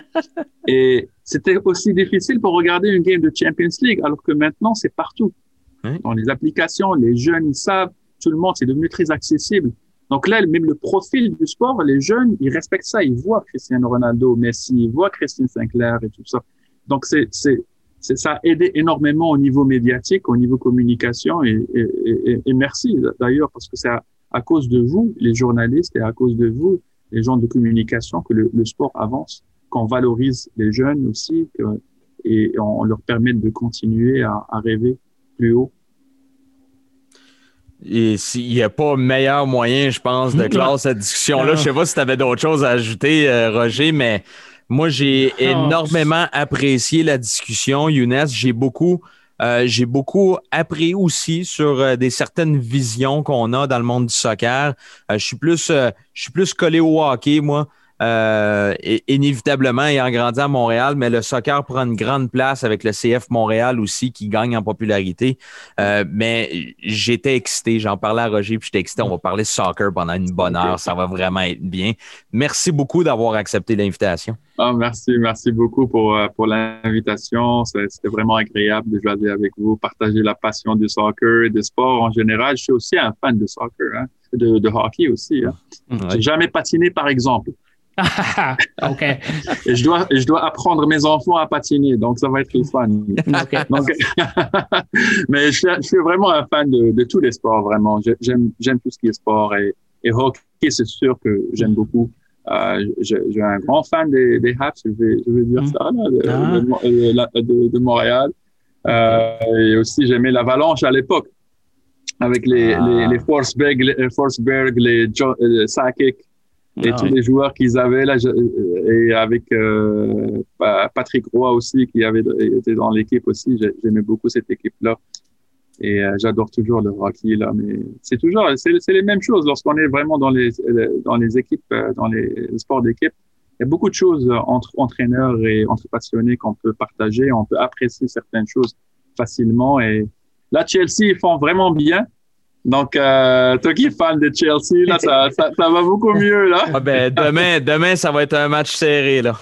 C'est ça. Ouais, Real Madrid, c'est pas un client facile. Merci beaucoup, Younes Bouida. Puis on va souhaiter un club de soccer professionnel pour Moncton. Merci, merci, merci beaucoup pour l'invitation. Au revoir.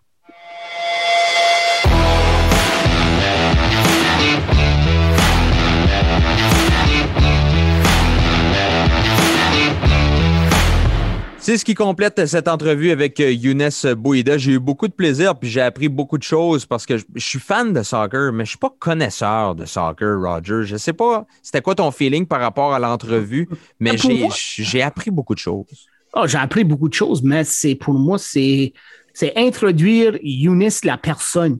Euh, que, tu sais, à y parler face à face. Et, toujours hyper sympathique. Euh, à chaque fois que je le vois, il donne la main. Euh, tu sais, c'est. il est toujours souriant, toujours positif, mais il est intense quand que ça vient, quand, quand il est entraîneur. Quand il est derrière le bon, quand il, quand, quand il est en charge, il est intense, mais c'est parce que c'est, c'est sa passion. Quand tu as une passion pour quelque chose, puis tu veux voir les jeunes se développer euh, euh, au prochain niveau, euh, tu vas démontrer, puis c'est, cette intensité-là que tu vas démontrer. Mais la, la chose la plus importante, c'est quand il recrute des joueurs, c'est l'éducation premier. Oui, C'est, c'est ça le plus important.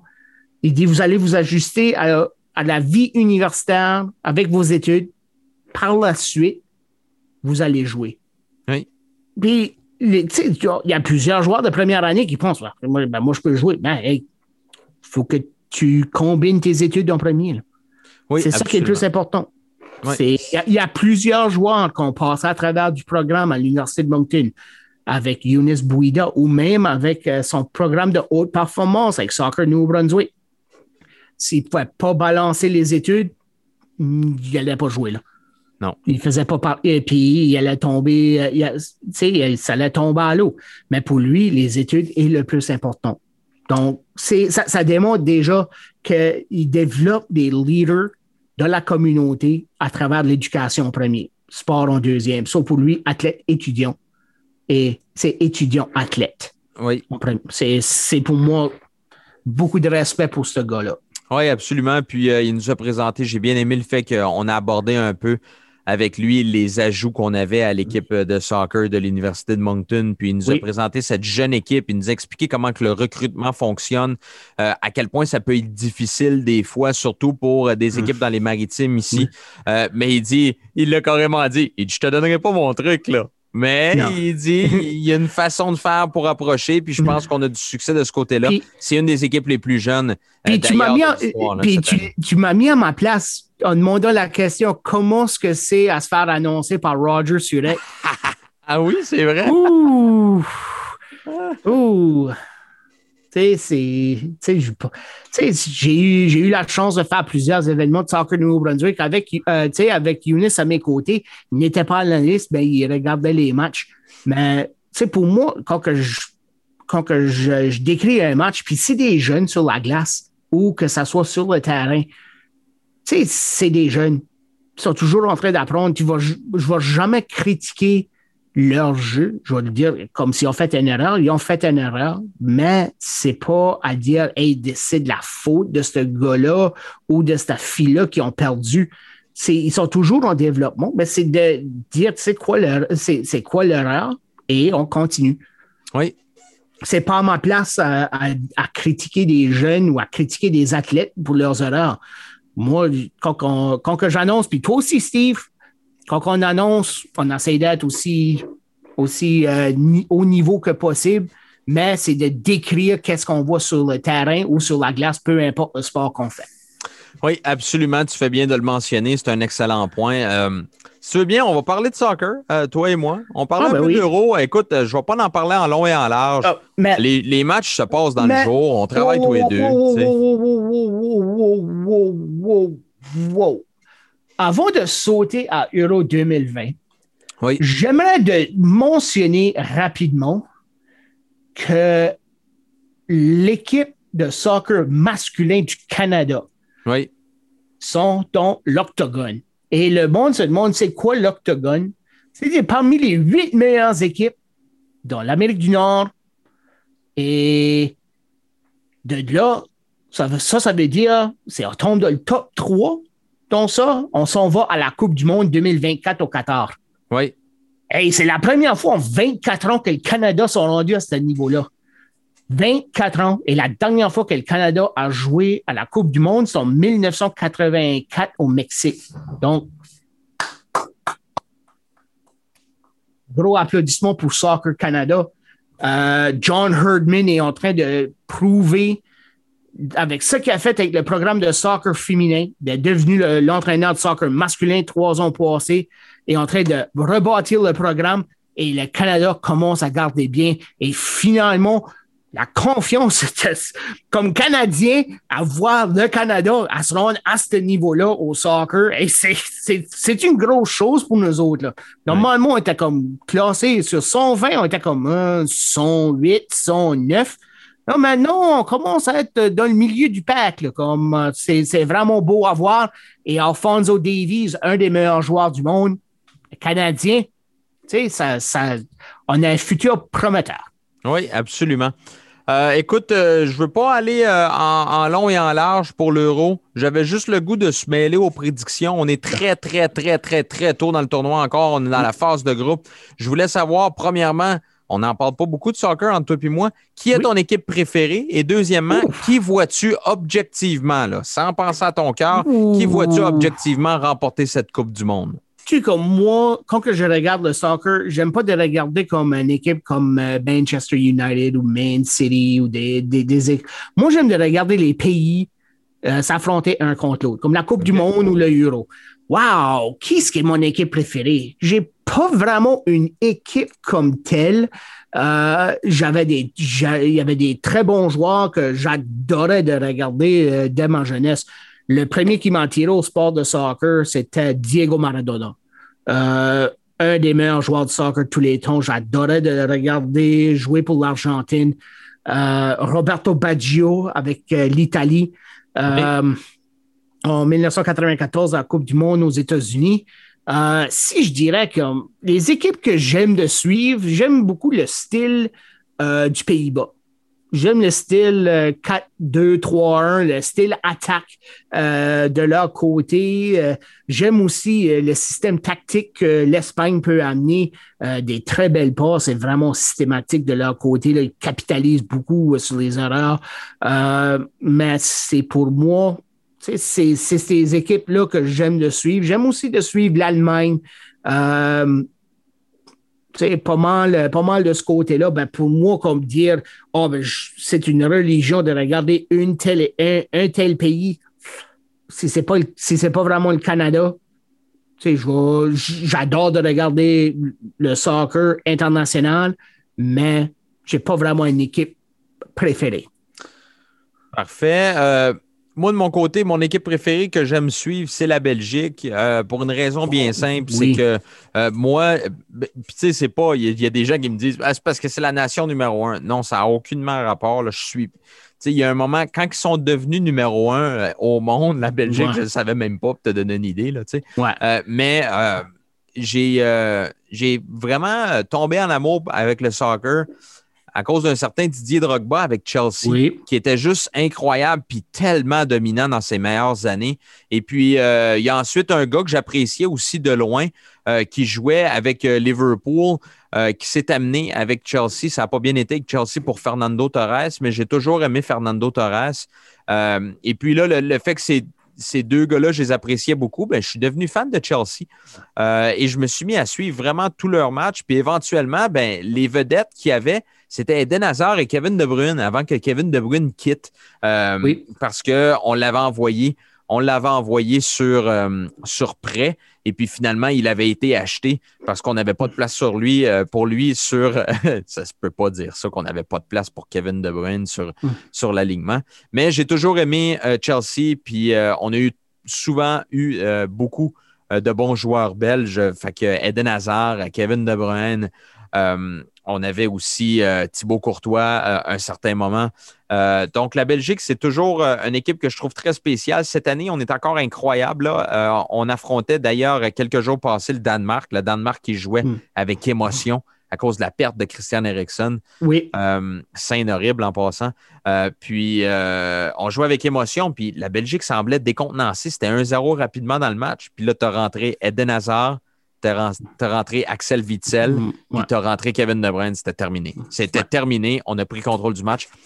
Je pense qu'ils ont une euh, sérieuse chance de remporter le titre, mais je vais y aller avec ma prédiction complètement euh, objective.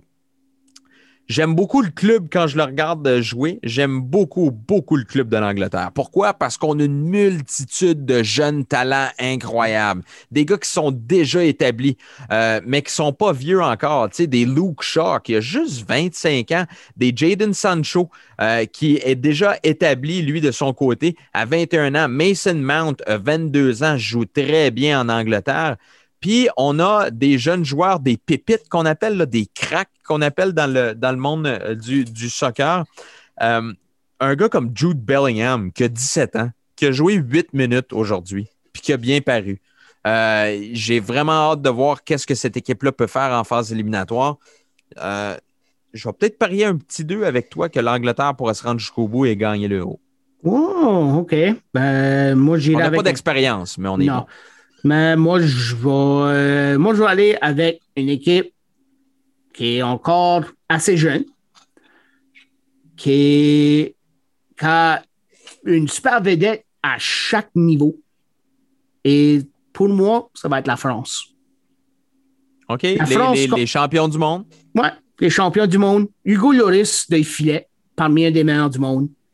Euh, il a une défensive qui est, qui est très, très solide Oui. avec euh, Benjamin Pavard, avec euh, Presnel euh, Kipembe, mais Paul Pogba, un des meilleurs joueurs du monde, euh, qui, joue, qui joue avec Manchester United. En club, là, c'est très difficile depuis quelques années pour Pogba, mais Mm. je ne sais pas qu'est-ce qui arrive. Quand il y a le chandail de la France, il est dominant. Ouais, mais c'est ça. C'est quand tu joues pour ton pays, c'est totalement, c'est- c'est c'est- c'est pas pareil.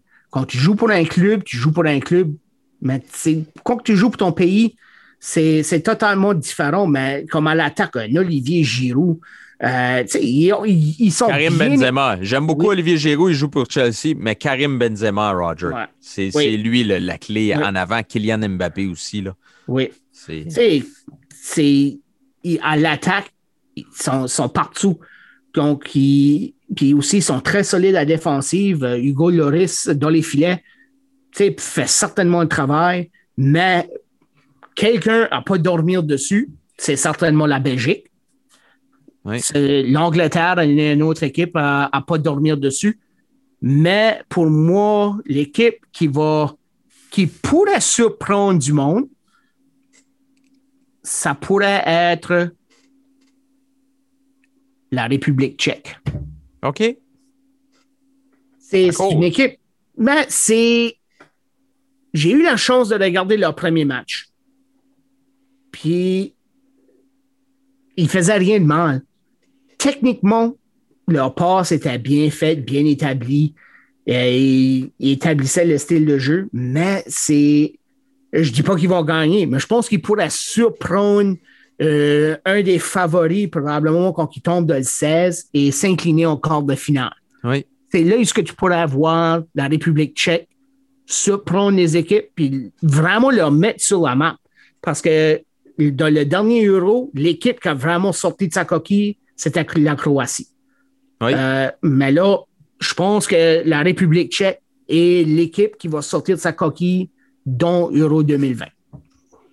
Ouais, puis avec un gars qui est décisif en avant comme euh, je vois son nom de famille, le Chic, là, je pense que c'est Patrick Chic, qui a, euh, je pense, déjà trois buts. Puis euh, on a battu l'Angleterre justement à- en match pré-euro avant que la phase de groupe commence.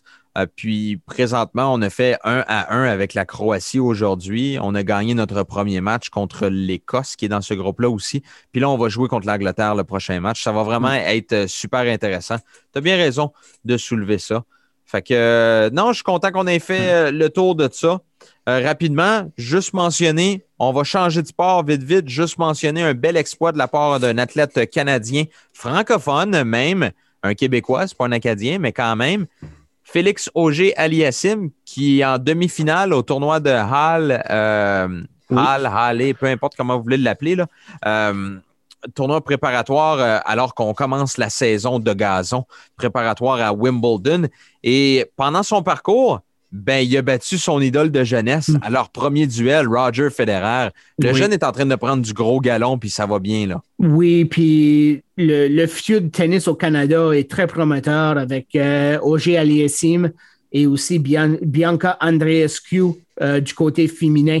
Euh, tennis au Canada est à son meilleur depuis Chapeau. Valov. Ouais, euh, Chapeau Valov aussi, il faut donner crédit à lui. Mais il faut parler, c'est le meilleur depuis le temps de Daniel Nestor euh, dans le début des années 90. Là, comme, Oui. Nestor est un spécialiste de double, Mhm. mais ici, du côté simple, c'est le meilleur que moi j'ai vu le tennis à être au Canada. Donc, Ouais. chapeau à Tennis Canada à, à mettre, à, à se remettre de nouveau sur la map. Oui, puis on a des bons groupes d'entraîneurs, puis ça va, ça va très bien de ce côté-là au niveau euh, du développement des joueurs.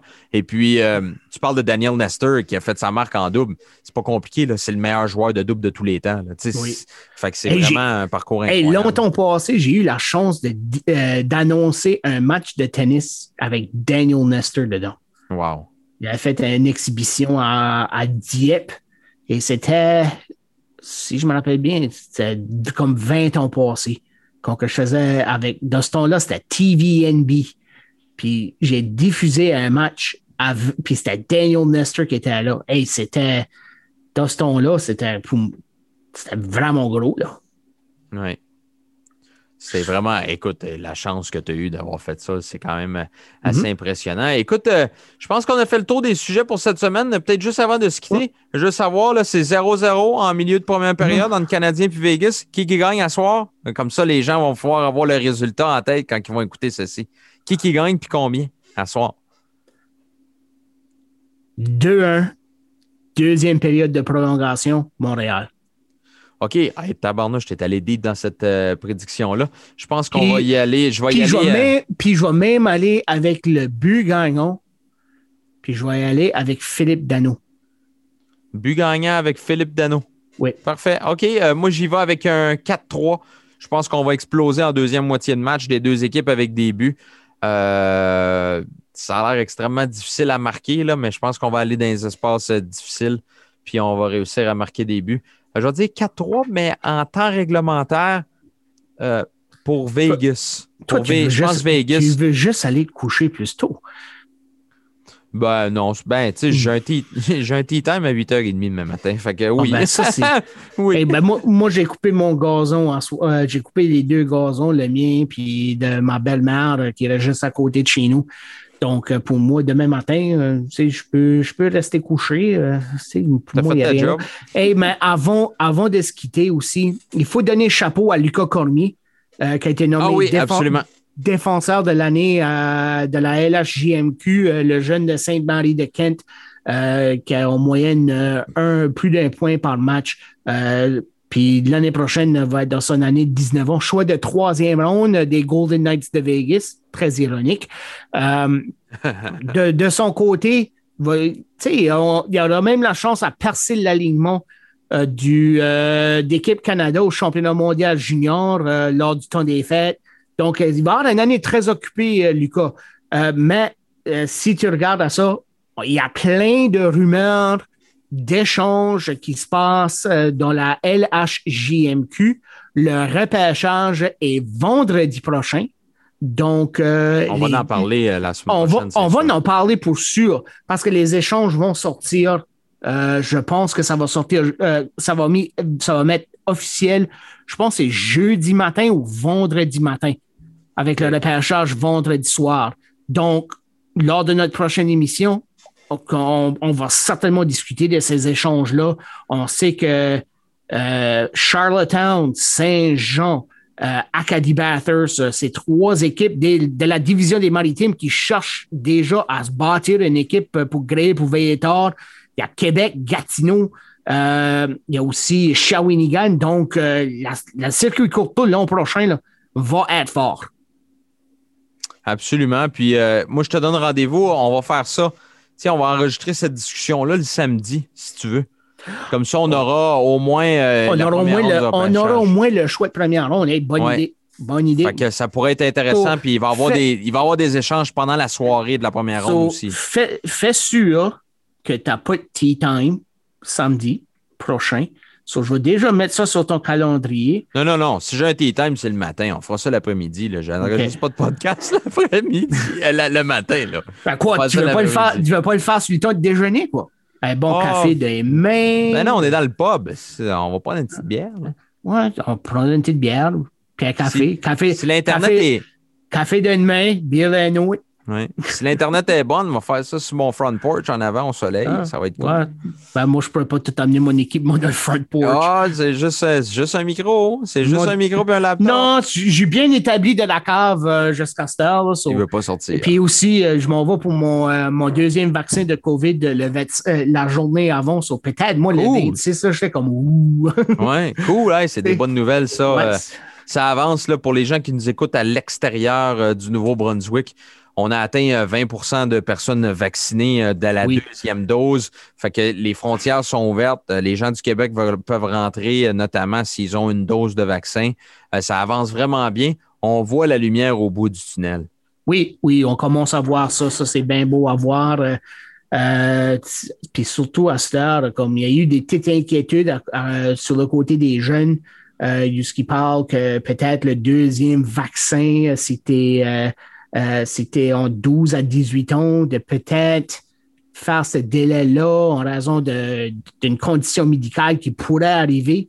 Donc, ils sont encore en train de faire de la recherche dessus. Mais à part de ça, les adultes, tout va bien. Majoritairement, les adultes devraient avoir leurs deux vaccins. Les jeunes de 12 à 18, allez au moins pour le premier, puis attendez pour le deuxième. Oui, absolument. Euh, juste cette dernière petite information avant qu'on se quitte, on va se quitter pour vrai. On a pêché un gros poisson pour notre dernier épisode de la saison. Stay tuned pour Oh, yes. notre dernier épisode de la première saison. Je pense qu'il y en aura, je pense qu'on en a 10 ou 12. Euh, Euh, mais on peut on va pas le dire. On va pas le dire, Ouais. c'est qui, Mais mais on- a un gros poisson. on, on- on peut déjà donner l'indice que cette entrevue-là, euh, préparez-vous à vous asseoir, puis amenez-vous juste pas une bière, amenez-vous juste la pleine case. Oui, absolument. Parce que elle va être longue, puis elle va être intéressante. Oui, absolument. Ça va être intéressant. Puis, euh, euh, que je voulais dire avec ça, c'est ça. La seule chose, on va donner un indice. Il a gagné le championnat, il il a gagné la Coupe Stanley et le championnat universitaire de hockey masculin. Oui. C'est beau. On ne dit pas si c'est un joueur, on ne dit pas si c'est un entraîneur, on ne dit pas si c'est un préparateur physique, on ne dit pas si c'est un gérant. On sait, il a gagné une Coupe Stanley, il a gagné le championnat universitaire. C'est tout ce qu'on Oui. vous dit. Yep. Fait que ça peut être avec n'importe qui aussi, là. Pas obligé d'être avec Moncton, là. We never know. Puis c'est pas obligé d'être francophone. Non. anglophone aussi. Non, oui, on peut faire. On l'a déjà fait une fois, on peut le faire. Fait que Mhm. gardez Oui. ça en tête. Euh, ça s'en vient euh, pour la fin de la saison. Euh, la semaine prochaine, on vous réserve une autre entrevue intéressante. Euh, Cette fois-ci, je pense que si je ne me trompe pas, regarde, on va le dire tout de suite, je pense que ça va être autour de l'épisode de Adrien Lemay. Oui, Adrien Lemay, qui est euh, anciennement qui a, été dans les filets pour euh, les Maniacs de Lewiston, une des deux seules équipes américaines qui étaient dans la Ligue d'hockey junior major du, Oui. du Québec.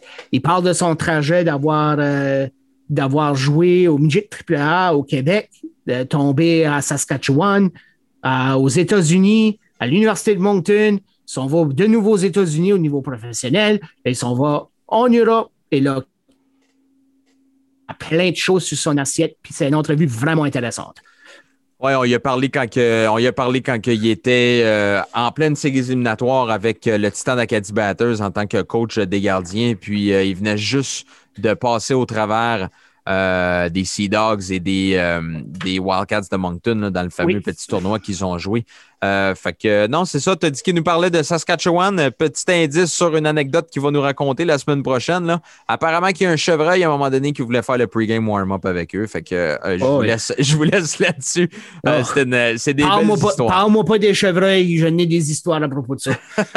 on va les garder pour la prochaine fois. Oh, Roger, ben oui. je te souhaite une excellente semaine, puis on va se Oui. retrouver la semaine prochaine pour un autre épisode du Pub Acadien. Entre-temps, prenez donc une bière à notre santé. Oui, santé à vous. Salut! Prenez soin. Salut.